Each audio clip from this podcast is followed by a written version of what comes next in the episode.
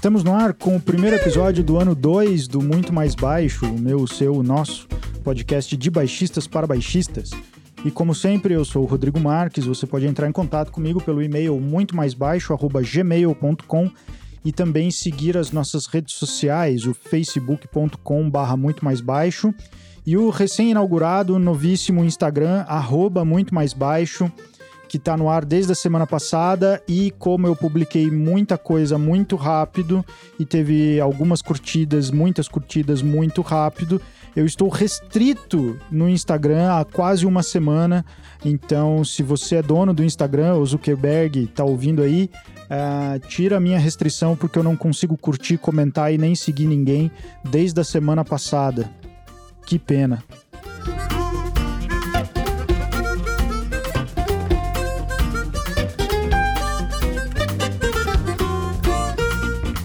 E para esse novo ano temos a novidade, a nossa nova arte de capa, a nossa nova identidade visual, essa logo maravilhosa feita pelo grande amigo, queridíssimo, um super musicista, multiinstrumentista, violonista, bandolinista, saxofonista, artista gráfico, visual, ele que é multimeio das artes, o querido Jonas Lopes. Então fica aqui a indicação e a recomendação vão acompanhar o portfólio dele, que arrasa muito nas artes digitais.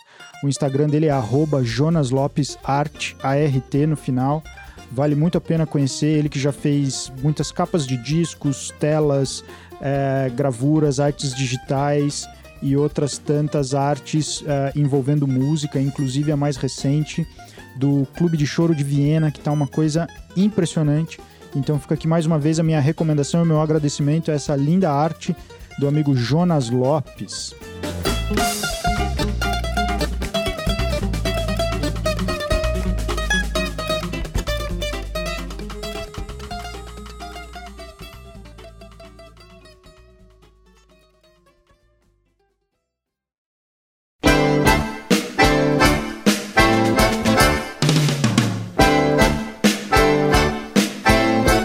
Hoje eu recebo aqui no contrabaixo Leonardo Duarte. Seja bem-vindo, Léo. Opa, Rodrigo, valeu. Obrigado pelo convite. Prazer estar aqui falando, conversando com você. Pô, alegria toda minha. E vamos começar do começo. É, como que é essa tua história com o contrabaixo, cara? Da onde você vem, da onde você é, como você se alimenta e como que você toca contrabaixo? é, eu sou de São Paulo, capital, né? Nascido e por muito tempo vivi por lá. E a música, na minha casa, assim, a gente sempre ouviu muita música tal, mas ninguém teve, assim, não vem de família de músicos, né? Mas a gente sempre ouviu muita coisa e por volta dos 15 anos, eu acho, meu irmão um dia apareceu com um disco, um amigo dele emprestou do, do Black Sabbath, uma coletânea, uma coletânea do Ozzy, do, do tempo do Ozzy, né? Uhum. E até então eu ouvia música meio, assim, sem prestar, não, não tinha muita atenção tal. E eu ouvi aquilo, e eu acho que foi a primeira vez que eu ouvi o baixo e pensei, isso é um baixo, reconheci, pensei que massa. E botei na cabeça que eu queria tocar. Aí foi passando um tempo, enrolou tal, eu comecei a fazer aula depois de um tempo de baixo elétrico. Uhum. É, escolinha de bairro e tal. E aí eu fazia aula com tinha um, um, professor, ele saiu da escola, eu parei de fazer aula, fiquei naquele autodidata, né, tablatura, pegando música na internet.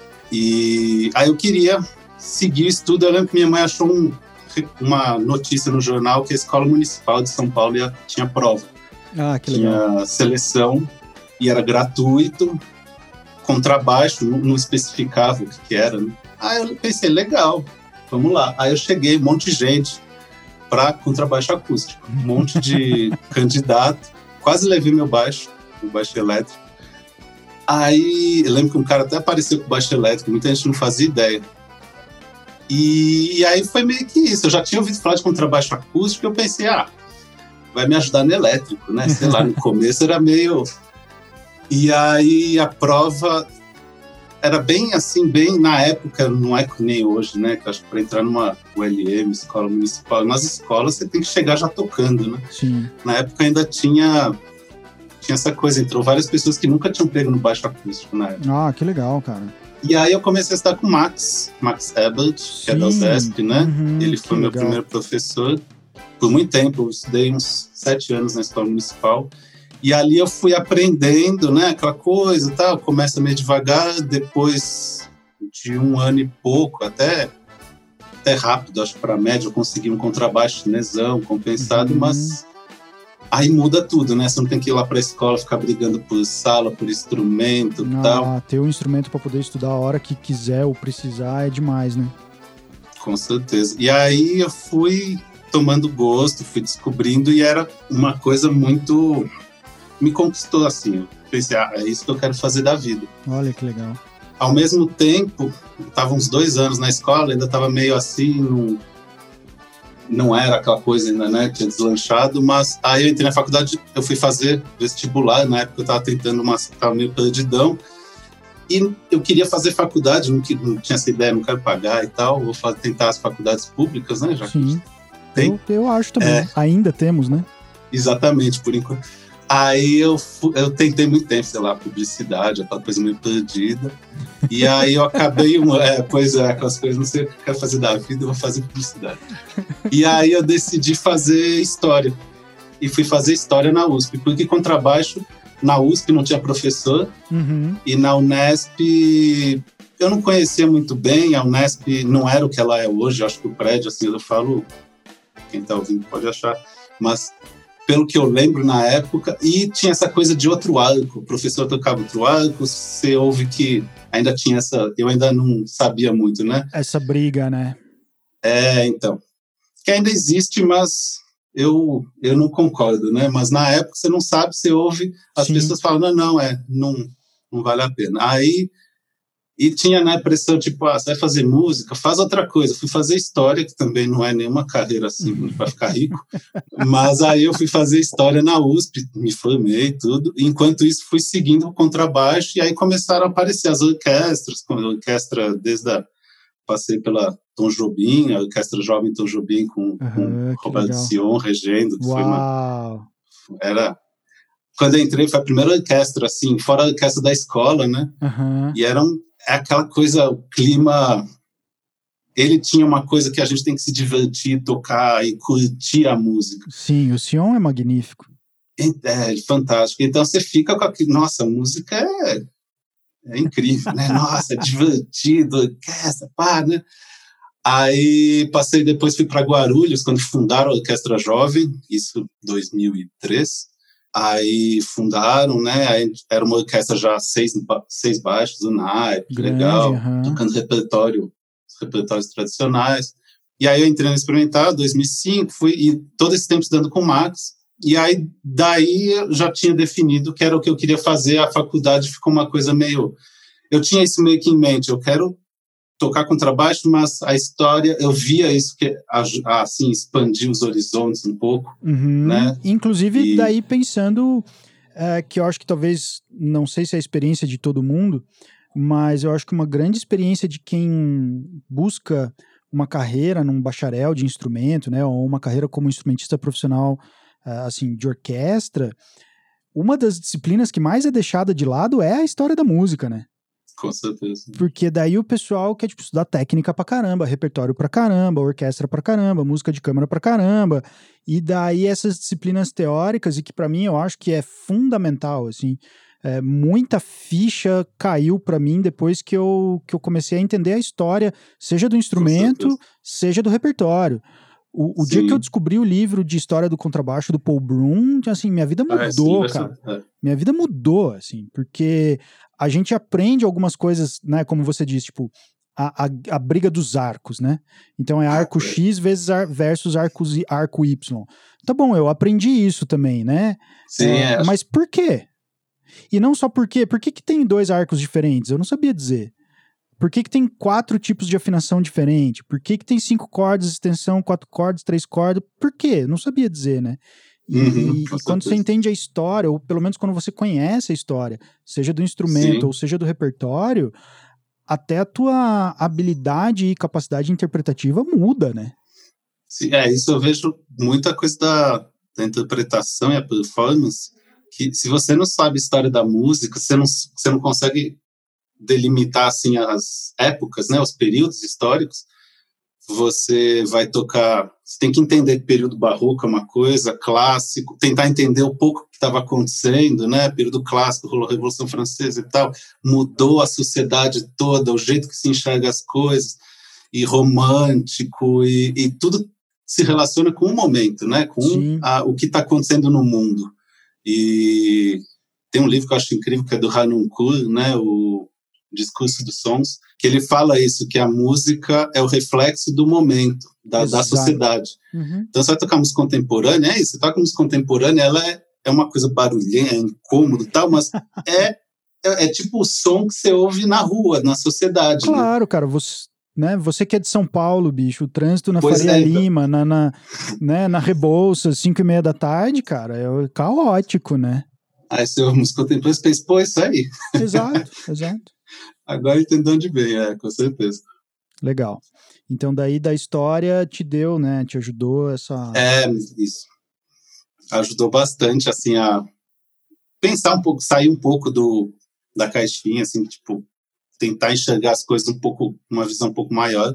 Por mais que eu não tenha sido um historiador praticante nunca, foi sempre uma coisa, você a minha intenção, pelo menos, sempre foi seguir a música. Pô, né? teu TCC Era não foi de escola da história do contrabaixo, cara? Então, por que pareça, na USP, o curso de História era um dos poucos cursos que não tinha TCC. Ô, louco. Até hoje eu, eu fico meio surpreso, eu não, não, entendo muito, mas você chegava e você concluía os créditos e, e valeu, falou. E, pois é. Mas, assim, todas as. É lá, no, na faculdade de História tem muito isso, os professores não chegam e dão uma prova escrita que você tem que sentar e escrever e ter tudo decorado. Quando a prova é escrita é com, com consulta, normalmente, porque você não é obrigado, eles não esperam que você seja uma enciclopédia ambulante, você tem que entender a que linha bom, né? e os detalhes estão, você tem a tua biblioteca para consultar. E muitos falavam, sei lá, Brasil colonial, era o, o curso, né? Você pode falar sobre qualquer coisa do Brasil colonial desse período. Então eu sempre ia para hum. música. Ah, que legal. Eu sempre, ah, vou estudar, vou falar sobre música em Minas no século XVIII, tentar, né? Você conhece o Harry fazer... Então, eu não conheci ele, eu, já, eu ouço falar muito. Pô, você dele, falou mas... música em Minas no século XVIII, pô, Harry Crow, cara, pra você conhecer esse cara. Pois é, tinha um professor na escola, na escola municipal é, que falava, você estuda história na faculdade e você é músico. Normalmente as pessoas que estudam história da música fazem ou um ou outro. Nenhum faz. Aí ele falava que eu tinha que ir para Minas, para Ouro Preto.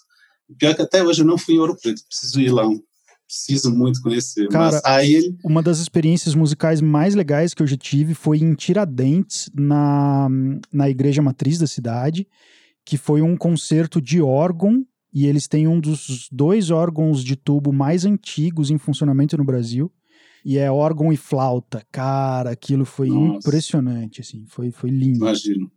É, eu também preciso conhecer, eu conheço muito pouco de, do interior de Minas, né? É, não. tem muita coisa para conhecer nesse país. Pô, demais.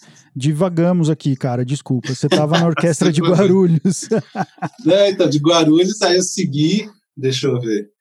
Aí eu fiquei por volta de uns dois anos lá, e aí eu entrei na experimental, e na época a experimental era orquestra, assim, tinha as orquestras jovens. Hoje eu vejo que, eu não sei, né, quem, quem não é de São Paulo se conhece, bem as orquestras, mas em São Paulo tinha isso, tinha as orquestras jovens, né? Tinha estadualzinha, jazz sinfônica, a jazzinha, né? Jubim, a banda jovem, tinha várias orquestras, Guarulhos, e tinha experimental que era como se fosse pagava mais e tinha um nível maior, fazia ópera, umas óperas de altíssimo nível, tal, no Teatro Municipal.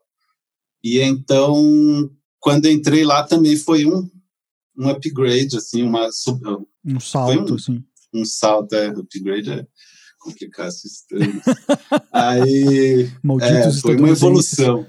É, pois, foi uma evolução. E, e aí as coisas começaram a acontecer, fazer festival, passar em, festival, em campos, né? Eu fiz algumas vezes festival de campos. E aí nessa, nessas eu comecei a ter aula com outros professores. Eu já estava estudando bastante tempo com o Max, né? E aí tem, tem uma hora que meio que você chega num, você sente que rola um encerramento, né? Tipo, tem que mudar novos ares e é, às vezes, sei lá, você precisa buscar novas coisas, novas ideias.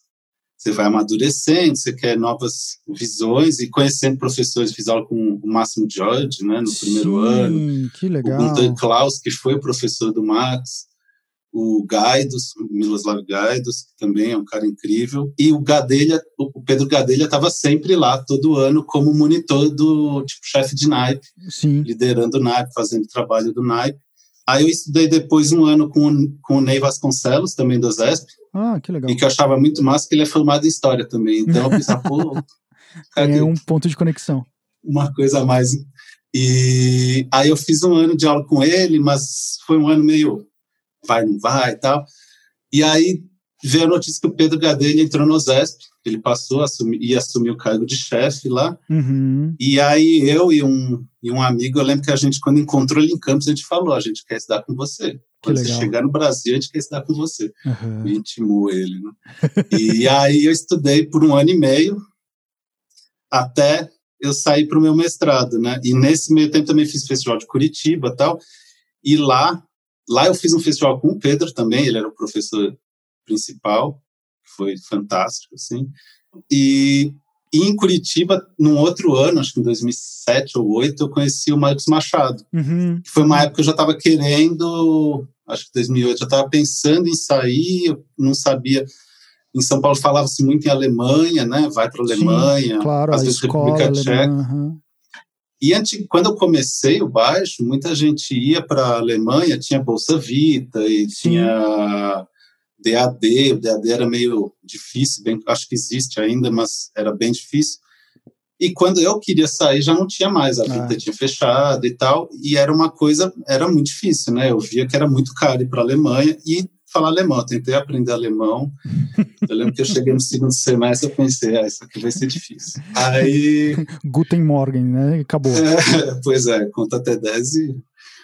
Aí eu comecei a cogitar Estados Unidos e tal, e eu vi que o Marcos Machado vinha, fui lá conhecer ele é, no festival e meio que perguntar. Na verdade, eu queria entender como é que era para estar nos Estados Unidos. Uhum. Eu já tinha tentado aplicar com um professor, mandei a gravação, ele falou, ah, legal, gostei. Com o Vulcan, né, o Vulcan Orum Uhum. na, em Iowa.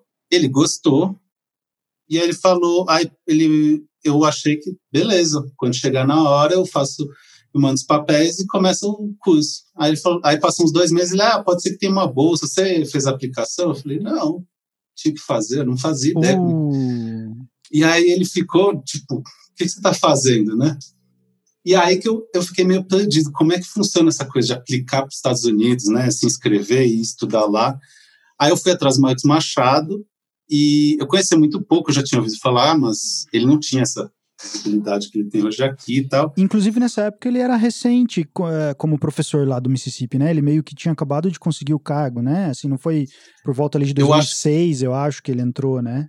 Ele entrou um pouquinho antes, que eu sei que ele entrou um pouco antes do Katrina, que teve lá. o Ah, Katrina foi. O Katrina é meio, lá no Mississippi, é meio que antes e depois, né? Ele define uma época que Uhum. também foi absurdo. Sim. Então ele estava lá, mas ele começou a vir para o Brasil. Eu lembro que ele tinha ido no, dado um workshop em São Paulo. Eu não fui, mas ouvi falar bem. Aí fui atrás dele. E eu lembro que foi um festival assim, foi uma coisa assim, uma overdose de. Eram quatro alunos só. Então você tinha aula de. Era meio quem que vai. To arranja alguma coisa para tocar, porque não tinha mais o que tocar quase. E aula de técnica, técnica, né? Essa piração. E que ele é impressionante. E Sim. nessa época, é, nessa época acho que eu já estava estudando com o Pedro Gadelha, que também foi uma coisa, foi um ano super intensivo de trabalho, assim, né? O cara acabou de chegar da Alemanha, tudo fresco, tudo e tinha pouco aluno, assim, ainda tinha pouca gente indo atrás dele, então era aula toda semana e uma mais impress... assim era era inspirador mesmo. Você vê ele tocando e ficar, gente, né? Como é que o cara faz isso? Ele é Que legal. impressionante. É mesmo. E é um cara muito, muito incrível, né? Uma, uma pessoa pensante, assim, intelectual. É, acabava a aula, você começava a falar de, de política, de história, de artes em geral, ou coisas, É. e era sempre muito impressionante.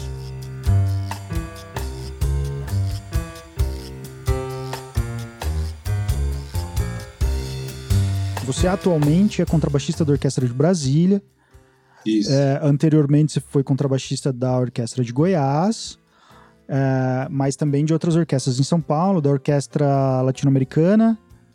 Isso, do Orquestra né? das Américas. Isso, Orquestra das Américas, isso, obrigado. Isso. Ah, e tem assim um pouco dessa repetição, né? Já que estamos falei dos robozinhos da Ford, assim, é claro que a gente Sim. não toca sempre do mesmo jeito.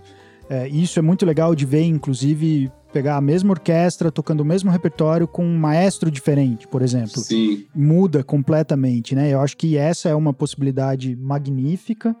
Uh, mas como que é essa experiência por todas essas orquestras profissionais que, ainda que sejam diferentes, tem um cerne que é comum e que é praticamente igual em todas elas, que vão desde uma, de uma questão é, operacional, prática, uhum. então é o ensaio assim, assim, assado, mas tem também uma coisa hum, artística, de fato, que é o repertório, que Sim. também varia, mas varia pouco, né? Assim, então, como é. que é Uh, uh, como que é para você, assim, a tua experiência dentro dessas orquestras, que são grandes orquestras e excelentes uhum. orquestras, uh, para tua para tua carreira contrabaixística, assim?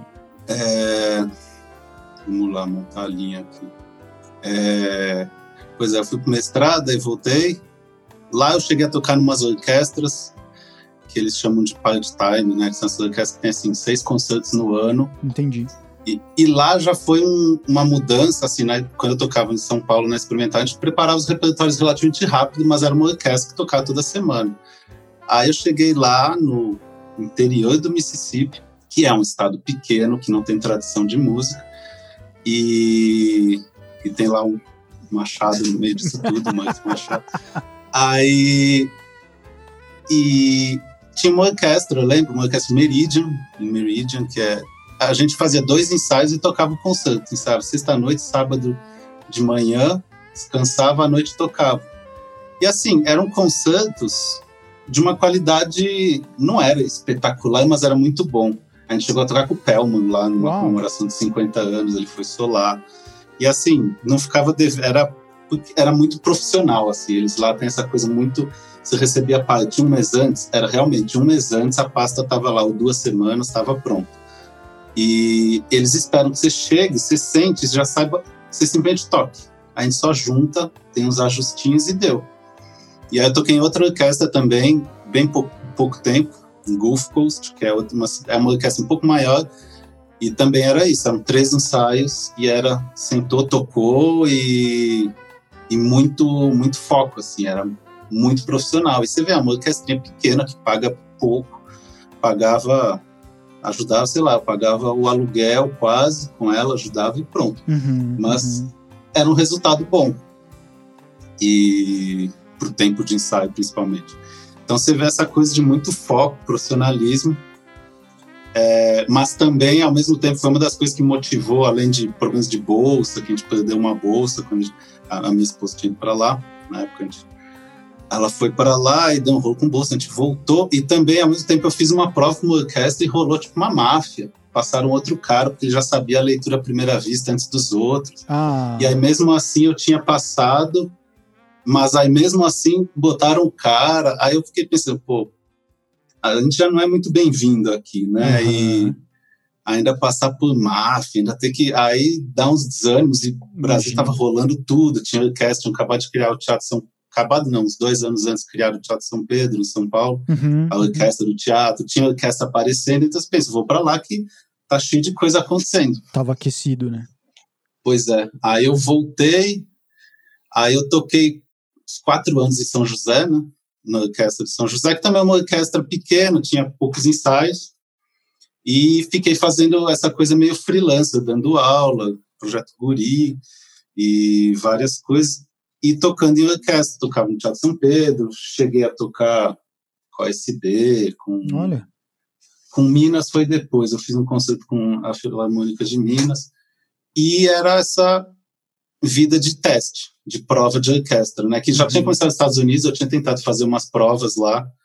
Eu tentei fazer uma mais, assim, algumas, mas uma era maior, que era uma orquestra da Lusiana e tal.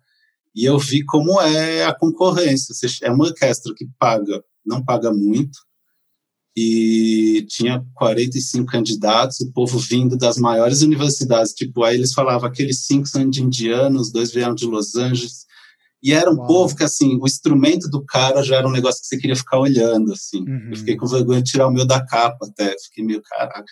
Então aí você pensa, não, é outro nível a concorrência. E quando eu fiz o Orquestra Américas, essa coisa de robozinho, eu lembro que, por coincidência, o chefe de naipe da, na Orquestra Américas era um cara dessa orquestra da Lusiane. Uhum. E ele estava se preparando para uma audição. E eu lembro que um dia eu fiquei, eu, eu imagino minha cara, que eu fiquei vendo ele tocando, sei lá, a Vida de Herói, que ele ia tocar numa aula.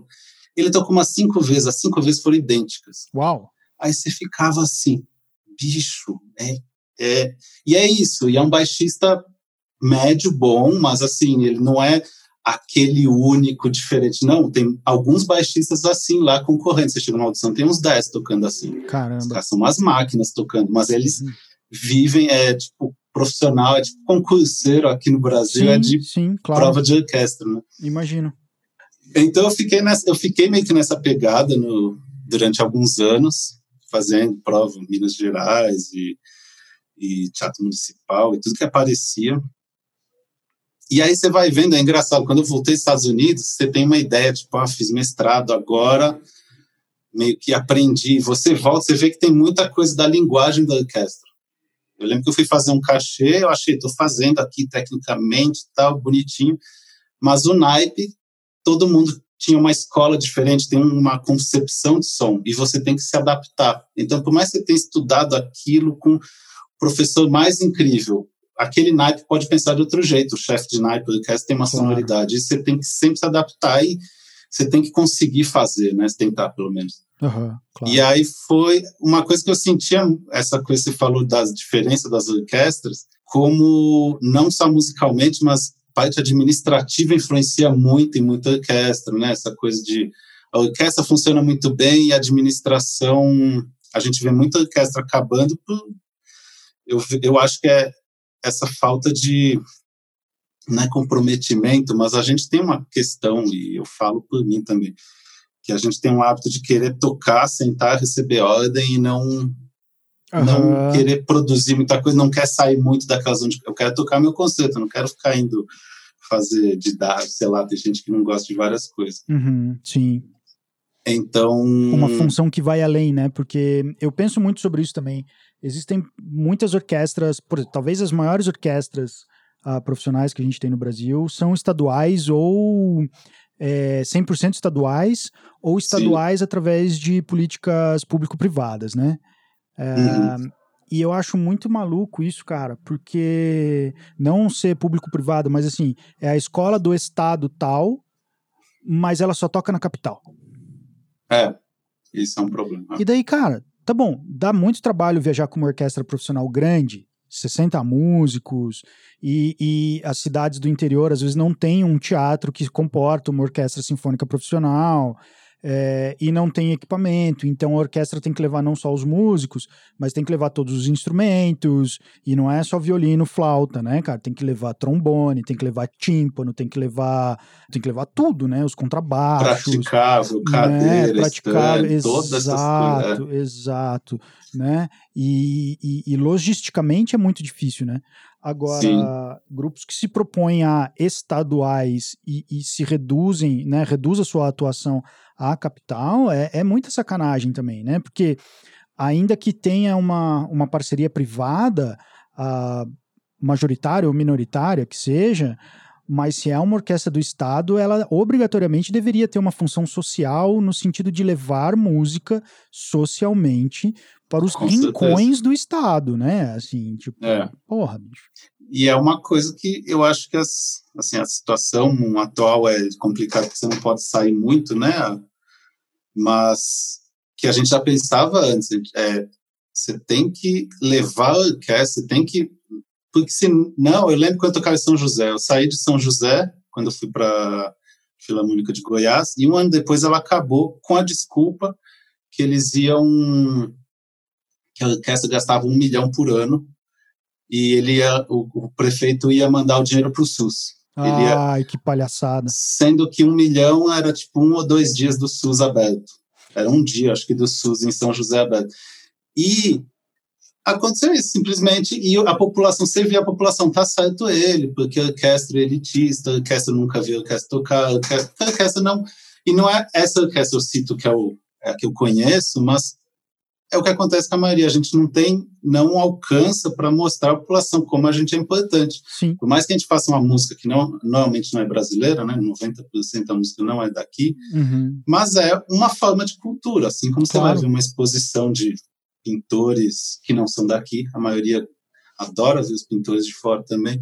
Claro. E então você está trazendo uma forma de cultura, mas tem que mostrar de um jeito também. Tem muito isso, eu sinto que às vezes rola uma, um distanciamento com, com a plateia de falar, ah, esta obra do compo uns termos que são muito simples para a gente, mas para um ouvinte é, uma, um ouvinte comum que não está habituado, é uma coisa muito complexa. Tipo, Claro. o que está falando? Claro. Obra? O que, que é isso? Que que- Exato, exato. Então, Essa foi exatamente a mesma justificativa do nosso querido prefeito aqui do município quando ele cancelou a oficina de música.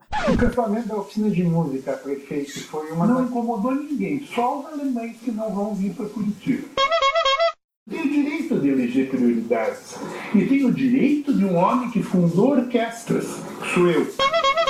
Que levou a Camerata para Washington, que, que enfrentou o serviço secreto americano para deixar entrar o violoncelo da Camerata em Washington, provar que não tinha uma bomba dentro. É, assim, uma semana antes, ah, porque foi troca de gestão, né? Ele tinha acabado de ganhar Sim. em dezembro a eleição, janeiro, que é a nossa oficina aqui, ele tomou posse, e uma semana antes ele cancelou a oficina que já tinha sido.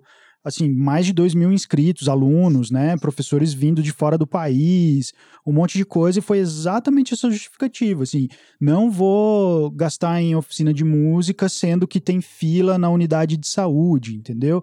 Que tem fila na é. UPA e tal. E, e fica É. claro como não, não, não é disso que se trata, né? É um subterfúgio, sei lá, para outra É, e coisa. a nossa- né? É, e o nosso trabalho, nosso emprego é muito, muito frágil, né? Sim, É, é o primeiro a ser cortado. sim, E isso é uma coisa que aqui, por exemplo, a gente é estatutário, né? É uma coisa que existem ainda algumas orquestras. E eu lembro quando eu era moleque, as- moleque, né? Quando eu não era tão moleque quando eu comecei, mas quando eu era estudante, assim, você via, pô, o povo se acomoda e tal, e passa um tempo, mas você entende depois de um tempo que você se cansa de passar por orquestra que acaba, que corta salário, instabilidade, ver os teus amigos perdendo emprego do nada. Uhum. No Natal vem a cartinha e fala, ô, exato. acabou, hein? E então, ah, infelizmente, a gente tem, a gente precisa de uma estabilidade, a gente precisa dessa que eu vejo quando eu estava lá nos Estados Unidos, eu estava lembrando esses dias, quando eu estava lá, uma orquestra foi fazer um corte e demitiu todo mundo Puta merda. e abriu prova. Eu lembro que tinha cartaz na faculdade enquanto eu estava lá, tinha um cartaz, aí eu olhei eu- e eu tinha lido que eles tinham sido demitidos, eu pensei, pô, que sacanagem e tal. E eles têm a Liga das Orquestras, é tipo um sindicato Uhum. que todas as grandes orquestras são afiliadas e para você fazer parte dessas orquestras, você tem que ser afiliado também. Olha aí. E eles regulamentam tudo e são músicos atuantes em orquestra que são os líderes e tal. E aí eles soltaram uma nota dizendo, todo mundo que eu não lembro se era quem se inscrever ou quem fizer a prova será banido de todas as orquestras afiliadas. Olha só. Então você pensa, eu não vou fazer essa prova, senão, a não ser que você pense, eu nunca mais vou precisar nos Estados Unidos, eu quero um emprego de um ano. tal. Mas, então, eles simplesmente voltaram atrás e renegociaram o salário, teve uma redução, mas eles falaram, tá, a gente vai reduzir 20%, mas contratou todo mundo de novo. Pois é, cara. então você é vê que eles têm uma organização, aqui a gente tem um sindicato, que às vezes eu penso, eu sempre eu pensava muito essa coisa, tipo, é um sindicato, mas que precisa, não sei se precisa mais sindicato, né, a gente já tem é, tantos, mas um sindicato de músico de orquestra, né, de orquestras. Alguém que regulamente, ou pelo menos um sub-sindicato, não sei como é que funciona, porque faz falta isso. Né?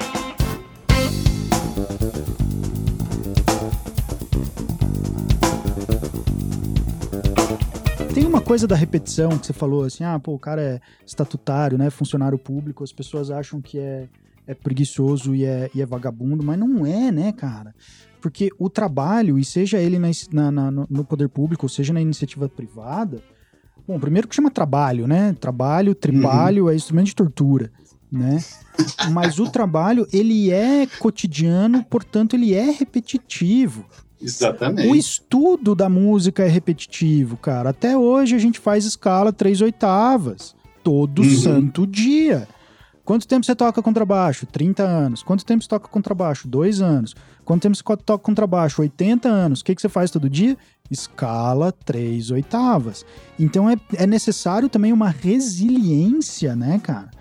Com certeza. Para lidar com isso, porque senão a gente enlouquece. É, é, mas eu acho que é inerente a toda e qualquer profissão, assim, né? O, Sim. o médico cirurgião opera todo dia, né? Sei lá, o cara uhum. faz quatro cirurgias de apêndice por dia, todo dia. É, tem uma que é mais desafiadora do que outra? Tem, mas concerto também. Dependendo do Exatamente. programa de concerto, é mais desafiador. Mas você vai tocar basicamente o mesmo repertório e num, num grupo profissional que você ensaia todo dia do horário X ao horário Y, é trabalho. É trabalho, né? Então, assim, eu acho que a gente precisa manter o lado artístico vivo, né? Dessa coisa de inovar, de buscar novas formas, de se dedicar mesmo de corpo, alma, sangue, coração, uhum. dedos, calos e tudo mais, para interpretar, como você disse, né, de acordo com os períodos, né? Sim. Não vai tocar Brahms igual você toca Mozart, meu, não pode, daí vai estar tá tudo errado, sabe? É... Vou tocar bar igual você toca malo. Exato, nossa, daí é pior ainda, né, cara? É, Imagina. Tem, né? Mas, Mas, tem essa coisa um pouco repetitiva que eu acho que é inerente a toda e qualquer profissão, a todo e qualquer instrumento. É. E que é difícil mesmo de, de, botar na balança e conseguir equilibrar, né? Assim, com é, é, essa ânsia uh, meio romântica mesmo, rebelde, artística, de sempre querer fazer alguma coisa nova ou de buscar uhum. uma inovação. É, é um, Diga. É, e é um grupo, né? Você tem que ter uma liderança, você tem que seguir, tem, tem sublideranças dentro da orquestra, que são os grupos, os naipes, uhum. as famílias. Então é muita coisa que você tem que é, meio que tentar deixar o ego de fora, tentar se moldar, tentar gerar um grupo e eu e, e soar como um, pensar como um, por mais doido que seja, porque tem muita gente muito diferente. E essa coisa, a gente tinha falado antes da, de como a gente põe uma, uma expectativa quando eu tiver um emprego, vai ser lindo, maravilhoso. E eu ouvi um amigo, uma história uma vez de um cara que ele, ele conhecia, ele estudou junto com o cara e o cara entrou na Concertgebouw em Amsterdã. Uau! E aí você pensa, uau, o cara tem um dos melhores empregos do mundo. Passou dois anos, ele falou que odiava o emprego dele não era nada o que ele esperava. Caramba. E o cara tava frustrado. Aí você pensa, e você vê todas as melhores orquestras, você vê gente que tá ali. Uhum. É frustrado, que não é aquilo, porque é essa coisa, né? É a mesma, é a repetição todo dia e a pessoa tá buscando que aquilo seja a realização da vida da pessoa, tipo, o concerto, eu espero que me reconheçam, eu espero que, sei lá, que, que seja cada dia mais desafiador. E tem hora que começa a virar uma coisa, não deveria, né? Mas assim, tende a ficar uma coisa um pouco. Vai chover aí, hein, cara? Estagnada, vai, você ouviu, né? É, a gravação aqui. É, eu acho que isso, cara, sabe o que eu penso disso? Eu acho que isso é uma falha na formação. Pois é. Porque, não, é, é, primeiro que eu acho que tem um deslumbramento da juventude, porque o jovem, né, é deslumbrado. Tem que acabar Sim. o jovem, como diria o, o João Carvalho, do Decréptos. que é um outro podcast Pronto, maravilhoso. É, não, não, brincadeira. É, mas eu acho que na formação tem muito disso, cara, porque assim, eu, eu fiz também o bacharel em contrabaixo e foi magnífico. Maria Helena Salomão, super baixista, minha mentora mestra pro resto da vida, mas por conta da formação, que são quatro anos, ou seja, é pouco tempo, ainda Sim. que você já tenha experiência de música, quatro anos é pouco, para dar conta de toda a, a, a, demanda. Assim. Então a gente vê um pouco de tudo, né? Vê um pouco de orquestra, vê um pouco de música de câmara, que na verdade não é pouco, é bastante, e um pouco uhum. de repertório solo. É, mas eu acho que tem uma coisa da formação que é que propaga um pouco essa imagem, talvez principalmente do solista. Uhum, é. Né? Então a gente tem é, é, instituições de formação de música que preparam todo mundo para ser o, o, Ronaldo, sabe? Para ser a Marta. Sim os maiores é, atacantes e goleadores das histórias das Copas do Mundo, entende? Os gênios, e, e, e a, isso é 1% menos, né? Meio por cento. É, pois é. Né? Porque não depende só disso, depende de um pouco de sorte também, depende de um pouco de estrutura por trás disso, né? Você com falou. Certeza. Pô, ia fazer os, o, o, a, as audições nos Estados Unidos, a galera já chegava com instrumento que, que você sopra a corda já tem um som do tamanho do mundo. E a gente se ferrando para comprar instrumento até hoje aqui, né? Pois é. Então... E as realidades vão se adaptando. Ali eu imagino que a gente, muita gente relativamente privilegiada no meio americano. E, as, isso. e eu enxergo isso. Tipo, eu tive privilégio que muita gente não teve. Eu conheço uhum. muita gente que passou sete anos ralando, estudando, sem conseguir comprar o próprio instrumento. Então Sim. eu pensei, tá, eu já estava Aí não tem como você falar, ah, foi só mérito pro mérito Não, não, não, não existe, porque cara. você ralou, você ralou, mas você teve ajuda. Muita claro. gente tem, muita gente já começa cinco passos na frente, já começa com um instrumento bom, com, sei lá, com toda a estrutura. Tem gente que começa lutando, remando contra, né? Tentando tirar. Exato, exato. Então, é, e é isso, a gente, o, o preparo, né? A gente tem muita coisa de solo, de perfeição é, técnica e não sei o quê. E, e mesmo nas orquestras, eu sinto que as orquestras jovens também são meio. Ai, não tem uma coisa de como funciona trabalhar numa orquestra. É, você já é jogado lá, vamos tocar uma sinfonia de Mahler, tocar um Mozart que você não tem condições, e se vira aí, cada um por si. E aí já começa a rolar as frustrações desde ali. E você não entende, e tem essa coisa de postura na orquestra que a gente às vezes eu penso, a gente pensa que, que falta, você não é, em nenhum momento alguém vem para você e fala, então, trabalhar em orquestra funciona assim, assado, tipo na faculdade, na, na orquestra jovem. Então falta muito isso, né? E, e graduação, como você falou, é pouco tempo. Eu lembro que, no caso, na faculdade de História, eles falavam, aqui você aprende o básico, né, superficial. E aí você vai se aprofundar no tema que você quiser e se, e se especializar nisso. Daí você faz o mestrado, né? doutorado, pós-doc, o caramba. Exatamente, a pesquisa do teu dia a dia fora. Acabou a aula, vai para casa e pesquisa o que você quer, né? Mas uhum, uhum. É... então isso tudo depende, é uma, ainda é um processo e é o que eu sinto, ainda mais agora com a, com a pandemia que tudo mudou e Estava lendo um estudo que um terço dos músicos do mundo vão mudar de profissão, músico de orquestra. Caralho. Porque as orquestras estão acabando, né? É. Por aí. Uhum. Eu, e eu, tô, eu vejo, você vê, às vezes, Facebook, uns americanos. Eu, eu conheço alguns, assim, que você vê, o cara virou é, corretor de imóveis, o cara foi trabalhar com outra coisa, porque é, uma, é difícil, né? É, muito, é muita gente saindo da universidade e não tem Exato. como absorver. Exato. E falta isso incentivo. Tá, você está aqui estudando, vamos preparar esse santo para orquestra, para audição, mas pense em outras coisas. Você tem que saber se promover, você tem que saber vender, se você souber arranjo, sei lá, pensar fora outras coisas, o que, que você gosta, o que, que você faz bem e investe nisso, né? Sim. Você não precisa ser mais um tipo, já tem 50 fazendo, vamos lá, mais um e tentar e ficar batendo, sendo que é, é tudo muito moldado, né? Essa Sim. coisa de a visão, o, o, naquele livro do Raymond Cury, ele fala que os conservatórios tinham que acabar, que a Revolução Francesa veio para padronizar tudo. Uhum. Então o ensino não tinha mais aquela coisa do mestre no período barroco, tal, que você vive com ele, você aprende ofício. Não, todo mundo vai lá, entra, aprende tudo igual e sai dali tudo igual. Ele falava que tinha que voltar um jeito novo, tinha que se redescobrir porque isso não funcionava mais. Eu acho esse livro fantástico. Eu tenho que reler ele. E, e é meio isso, ainda mais agora. Você vê, tem algumas pessoas que estão buscando jeitos novos e, e eu imagino, deve ser muito angustiante. Porque você está terminando, você pensa, esse ano eu vou fazer audição, tá, e de repente tudo estagna, tudo para, as orquestras fecham, tem gente sendo mandada embora, tem redução de salário você tem que buscar outros jeitos, né? E tem que se juntar. Eu estava pensando que é muito legal esse, essa proposta do, do podcast, porque você conhece gente de muitos lugares diferentes uhum.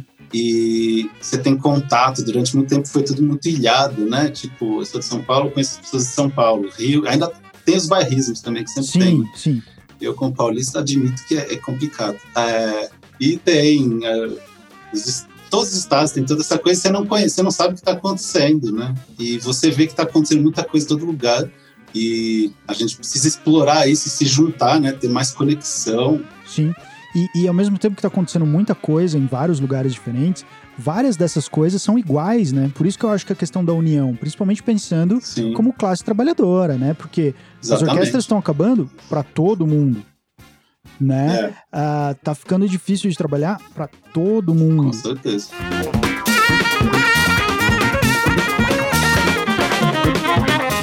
E para quem tá ouvindo a gente, quer acompanhar teu trabalho, quer te seguir, quer entrar em contato, tem rede social, tem e-mail, tem é, pager, beep, como é que é, sinal de fumaça, como é que faz para entrar em contato contigo, cara? Pombo correio, correio que, que caixa por postal, semana. caixa Caraca. postal, lembra da caixa postal? É, deixa eu ver. Eu não sou muito bom nessas divulgações, mas eu tenho meu Instagram, que ultimamente é meio uma página pessoal, às vezes eu publico. Já tenho um projeto de longo prazo de querer publicar mais coisas, quem sabe, em breve. E essas coisas de, de autores e tal, mas tem o tem o Facebook, que é Leonardo Duarte, eu acho que tem Duarte, tem muito Leonardo Duarte no Facebook. e o Instagram, Léo Duarte que faço, eu tenho a impressão que é isso, mas faz isso. E por enquanto só não tem muitos meios de divulgação. né? Beleza. Eu vou deixar os links aí então do Instagram e do Facebook do Léo na descrição do episódio. Com um clique só vocês conseguem acessar direto. Curte ele lá, segue, porque é um baixista bem massa. Vale a pena seguir o trabalho dele. É, E é isso. Léo, obrigado mais uma vez. Um grande Rodrigo. abraço para você e até uma próxima rapidamente.